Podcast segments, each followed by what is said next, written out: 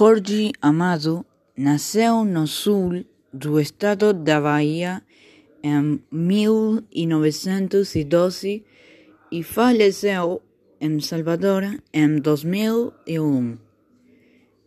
Este romanci romancista brasileiro é um dos mais lidos no Brasil e no mundo, com livros traduzidos para diversos idiomas.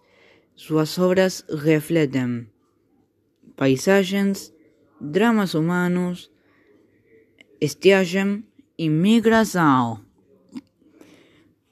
Suas personagens geralmente são plantadores de cacau, pescadores, artesãos e gente que vive próximo ao cais, em Salvador, capital da Bahia. Alguns dos seus livros, O País do Carnaval, A Morte e A da, de Quincas Berro d'Água, Gabriela, Cravo e Canela, Mar Morto, Capitães da Areia, da Dona Flor e seus dois maridos, Bahia de Todos os Santos, Dieta do Agreste.